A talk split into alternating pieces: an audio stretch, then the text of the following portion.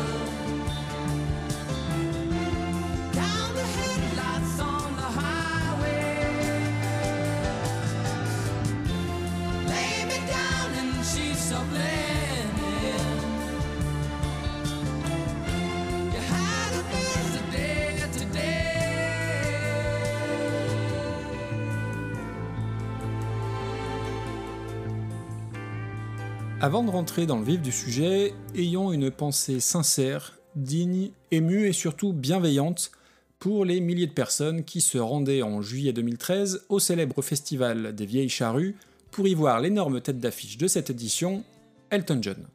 Seulement voilà, Elton John sera malade et se fera porter pâle et sera donc remplacé au pied levé par un autre style de grand nom, en la personne de, ouvrez bien vos oreilles, Patrick Bruel. Oui, vous avez bien entendu, Patrick Bruel a remplacé Elton John. Alors en soi, je n'ai rien contre Bruel, je n'ai rien pour non plus, hein, faut être honnête, mais te pointer pour voir Sir Elton John et te retrouver devant Patrick Bruel, ça ressemble quand même à une sacrée descente d'organes auditifs. Si Bruel s'est certainement cassé la voix ce soir-là, il s'est aussi cassé les dents en voulant rendre hommage à Elton John en reprenant la chanson du jour, Your Song, comme quoi définitivement un malheur n'arrive jamais seul. Alors rassurez-vous, je vous ferai pas l'affront de vous en passer euh, la moindre seconde, mais sa performance est disponible sur YouTube. Sachez juste que je l'ai regardé par simple professionnalisme et que je n'ai absolument pas à rougir de mon piètre accent british. Alors plus sérieusement, je ne suis toujours pas Wikipédia, et me lancer là maintenant dans une biographie d'Elton John, non merci, mais à l'instar de ce que j'avais fait sur Bowie, je vais me limiter à quelques anecdotes sur sa vie et sa musique, et surtout de mon rapport à certaines de ses chansons. J'avais déjà parlé un petit peu de lui dans l'épisode 10, mais bon, c'était quand même assez court, et à dire vrai, pour avoir réécouté l'épisode pour les besoins d'aujourd'hui, c'était quand même assez désagréable à réentendre tant il y avait des défauts de partout, que ce soit sur le fond ou sur la forme. Et dans cet épisode, j'évoquais le morceau Funeral for a Friend sur l'album Goodbye Yellow Brick Road en 73, mais aujourd'hui je voudrais qu'on remonte encore un peu plus loin dans le temps, en 1970, au tout début de la carrière donc de celui dont le nom officiel est encore Reginald Kenneth Dwight. Mais avant de s'intéresser à ses débuts, je vais m'autoriser un petit plaisir, plaisir coupable diront certains, en vous passant le tout premier morceau que j'ai écouté volontairement d'Elton John et qui mériterait peut-être même à lui seul un épisode entier.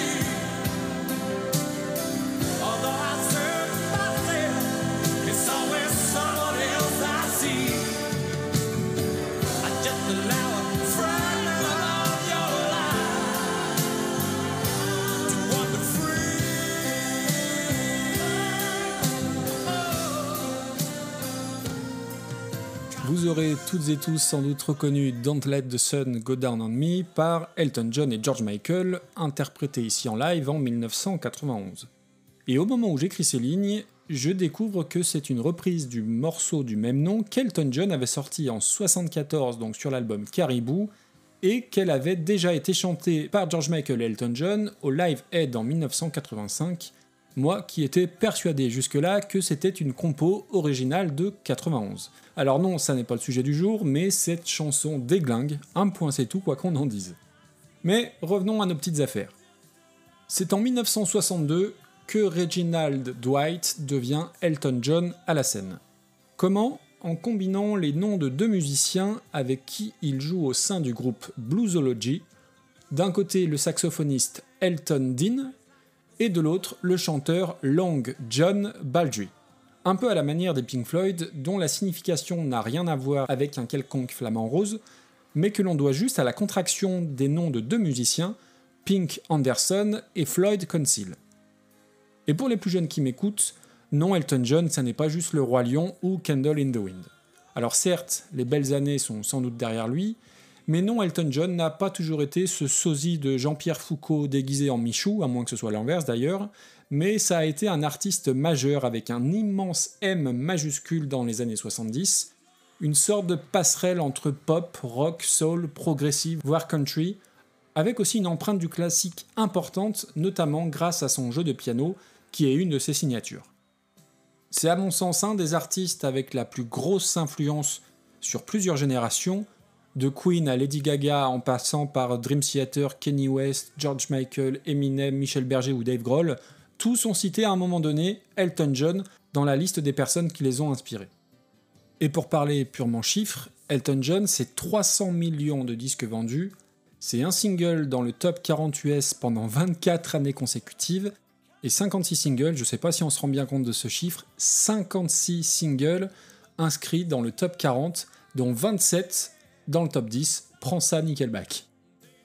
Si son premier album Empty Sky date de 1969, c'est la parution de son second disque l'année suivante, un disque sobrement intitulé Elton John, qui va faire décoller sa carrière avec un premier tube, Your Song, qui est à l'honneur aujourd'hui.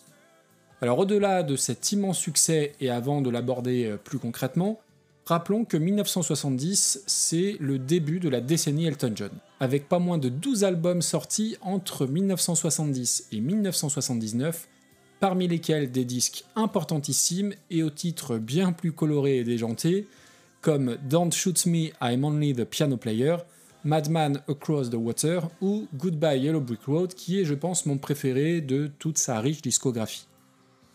Concernant la chanson du jour, Your Song, elle a quand même une histoire assez singulière, puisque la toute première version de la chanson sortie très officiellement n'est pas celle d'Elton John. Alors ça n'est pas une reprise, hein. elle est bien évidemment signée par l'indéfectible tandem Elton John-Bernie Taupin, l'un à la composition, l'autre à l'écriture des paroles, mais en réalité, avant la sortie de son deuxième album, Elton John tourne en première partie d'un groupe américain, groupe quasiment inconnu chez nous, qui s'appelle Three Dog Night.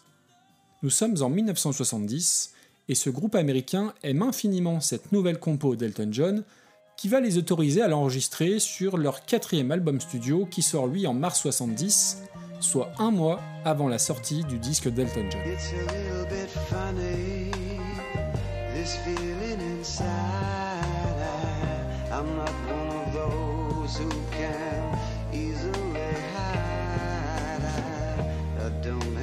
Money, but boy, if I did, I'd build a big house where we both could live.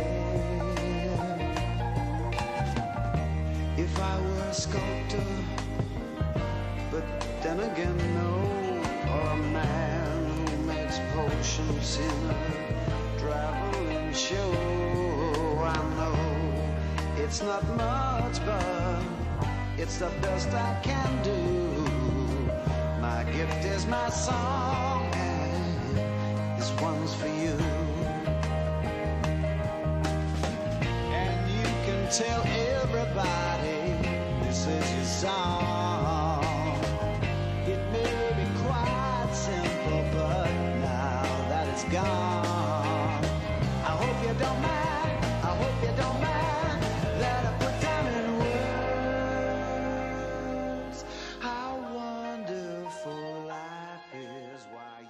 Voilà pour la version des Free Dog Night, très sympathique au demeurant, hein, avec un chanteur à la voix qui peut rappeler de loin celle de Bowie.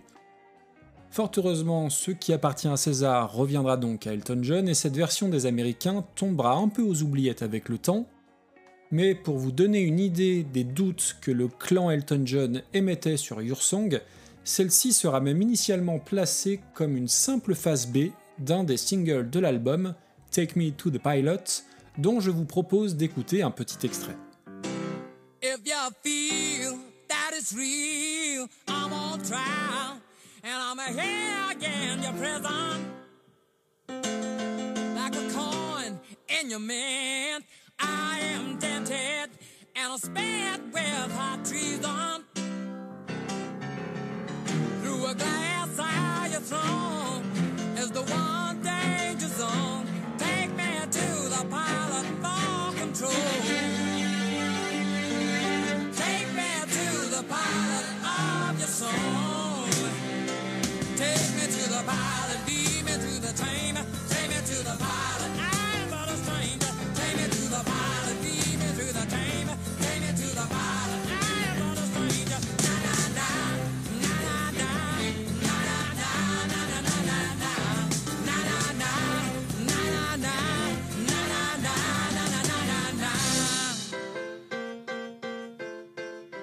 Voilà, c'est du Elton John dans la plus pure tradition, avec cette pointe de folie qu'on sent frémissante, dans un album finalement assez sage, mais que je recommande chaudement, et qui fait la part belle au piano-voix soutenu par de très beaux arrangements de cordes.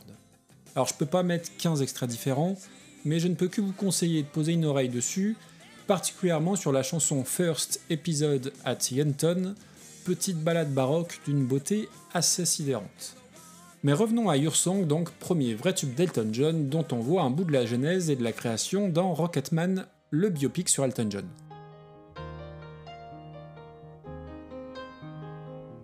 It's a little bit funny, this feeling inside.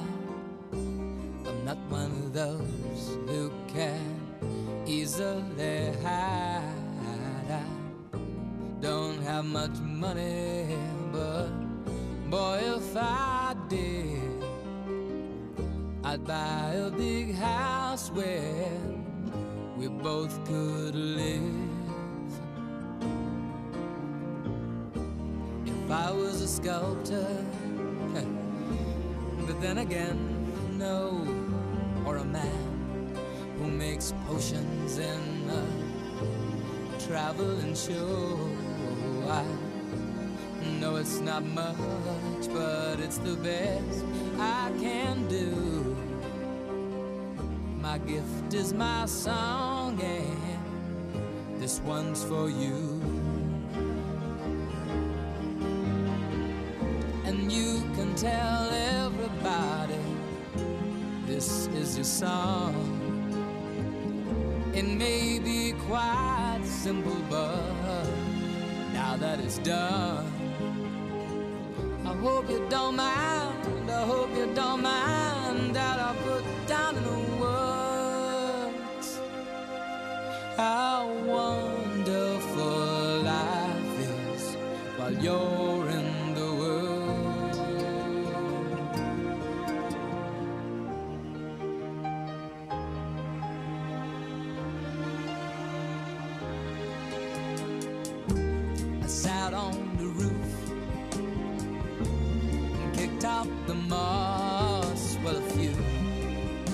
the verses, well, they've got me quite cross. But the sun's been quite kind while I wrote this song. It's for people like you that keep it turned on. So excuse me for getting, but these things I do. See, I've forgotten if they're green or they're blue. Anyway, the thing is, what I really mean. Yours are the sweetest eyes I've ever seen. And you can tell everybody this is the song.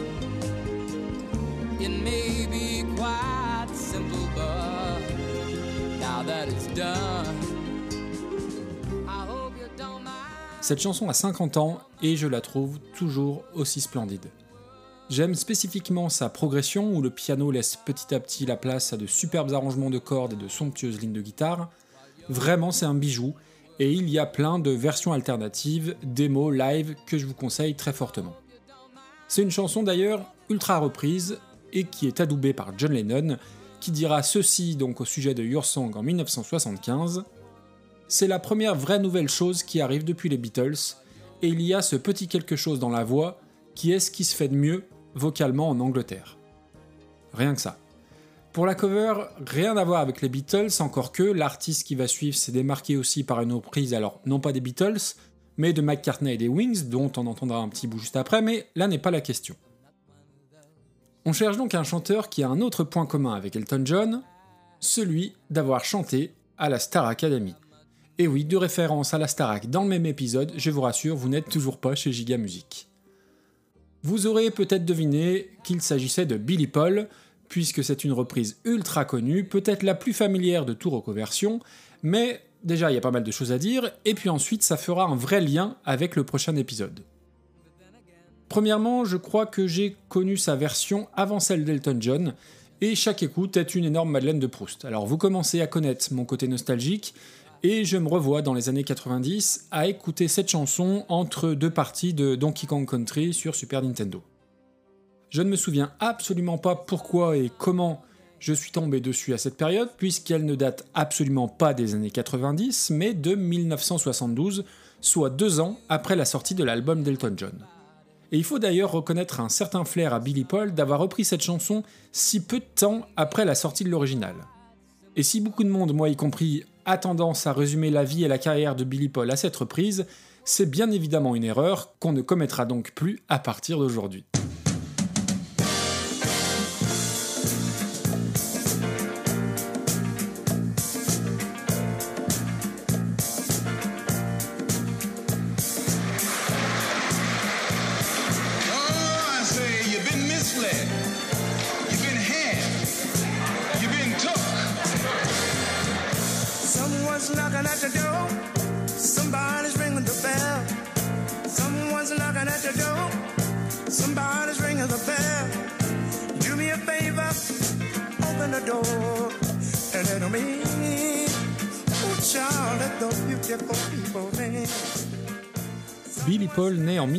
1934 à Philadelphie et c'est un des représentants les plus célèbres de cette ville, au même titre que le basketteur Wilt Chamberlain, Richard Gere, Will Smith, Kevin Bacon dont je parlais tout à l'heure, ou même le plus emblématique de tous, l'étalon italien Rocky Balboa.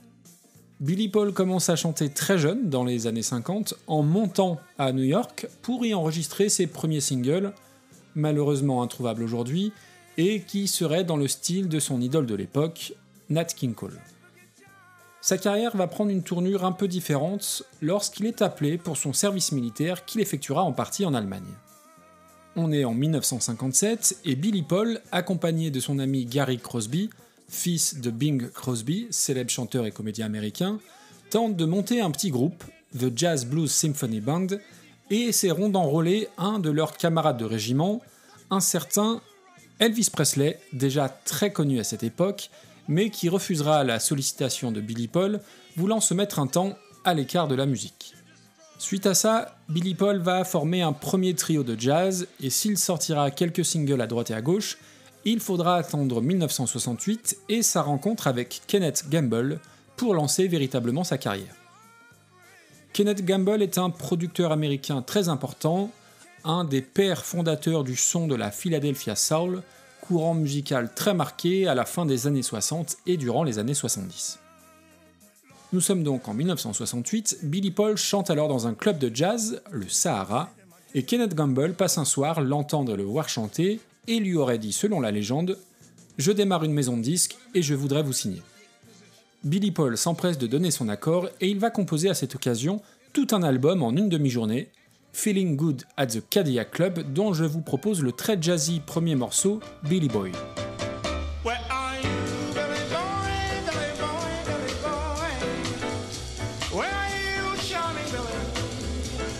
Sing this song for you, and I hope you like it too.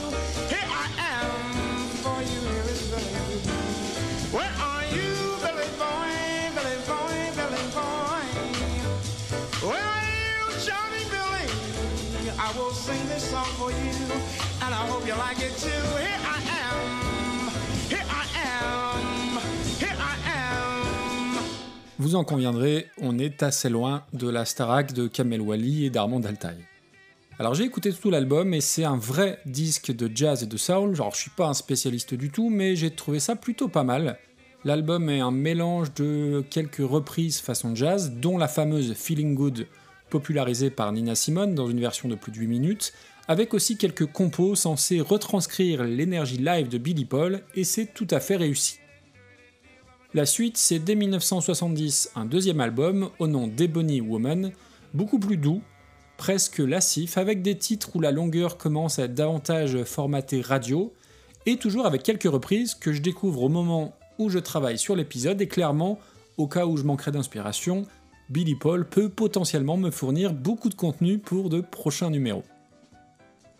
Going East, son troisième album, paraît en 1971 et sera le premier disque de Billy Paul signé sur le nouveau label formé par Kenneth Gamble, Philadelphia International Records, label qui permettra une plus grande diffusion des disques grâce à des accords avec de grosses maisons de disques à l'époque comme CBS Records notamment. Et cet album est un tournant puisque les producteurs poussent Billy Paul et son jazz habituel à aller vers un son plus moderne, plus funk, plus soul, et dont le label veut être la référence ultime sur le marché américain.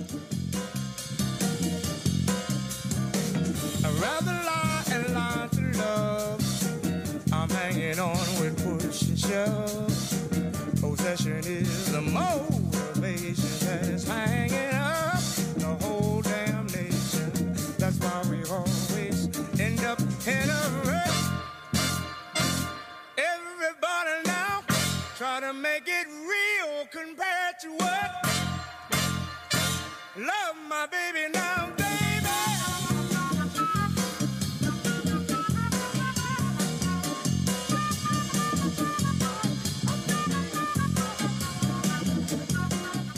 Mais le résultat de Going East d'un point de vue commercial est un échec, l'album peinant à atteindre les 100 premières places du Billboard de l'époque, malgré des morceaux plutôt réussis, comme ce très groovy Compared to What dont je viens de vous diffuser un extrait. Et le déclic tant attendu arrive en 1972, et plus qu'un déclic, c'est une véritable consécration avec plusieurs chansons qui vont cette fois-ci cartonner de façon internationale. Je ne peux pas toutes les évoquer, du moins pas aujourd'hui, mais parmi elles, il y a la reprise qui nous intéresse, Your Song. Et sa version est la définition même d'une reprise brillamment réappropriée. On en avait parlé dans le tout premier épisode de Super Cover Battle, et il me semble que Damien connaissait Your Song par Billy Paul sans savoir que c'était une reprise d'Elton John parce que justement, il en fait quelque chose de très très différent. Alors oui, on peut peiner à reconnaître l'original, c'est le texte qui permet surtout de faire le lien.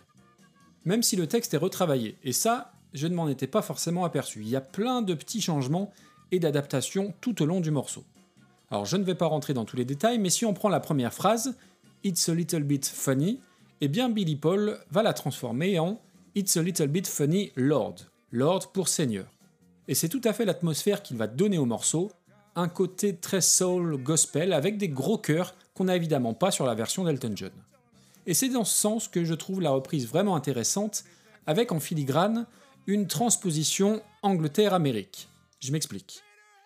La version d'Elton John, je la trouve typiquement british. Alors c'est pas super simple à expliquer avec des mots, mais il y a cette espèce de flegme britannique, coincé quelque part sous la pluie londonienne, avec une ambiance presque un peu austère, avec ses beaux arrangements de cordes très solennels, et où tout va être dynamité chez Billy Paul, avec toute la notion du gigantisme à l'américaine. D'ailleurs, dans le texte, la phrase I'd buy a big house where we both could live est devenue I'd buy a big mansion where we both could live. Donc la maison, probablement en briquette rouge, est devenue un immense manoir en traversant l'Atlantique.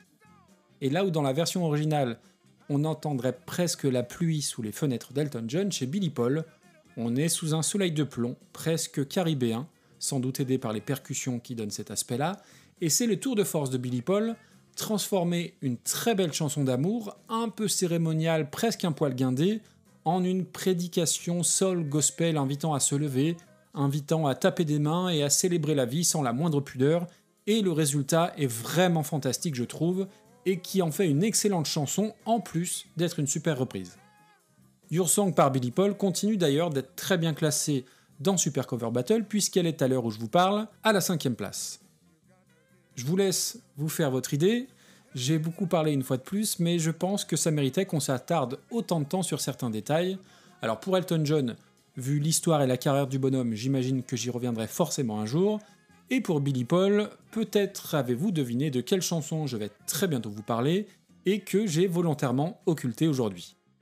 Allez, la suite au prochain épisode, et moi je vous dis à très bientôt. Ciao ciao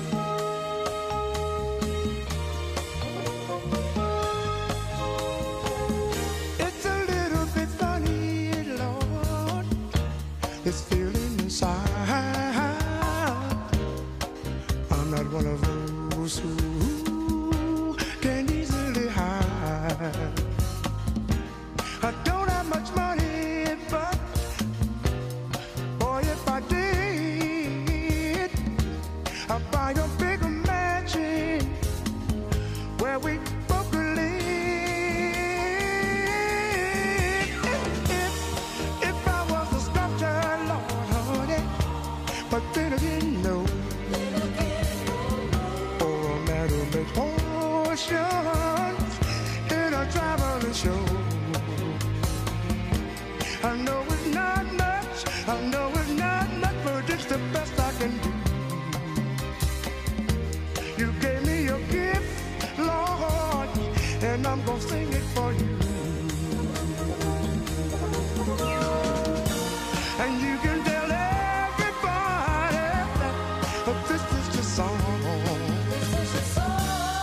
It may be a quite, quite a simple, but uh, that's how it's done.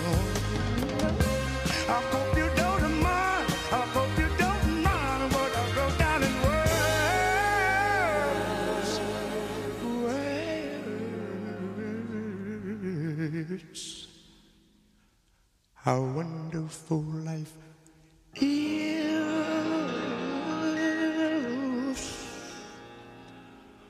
when you're in the world.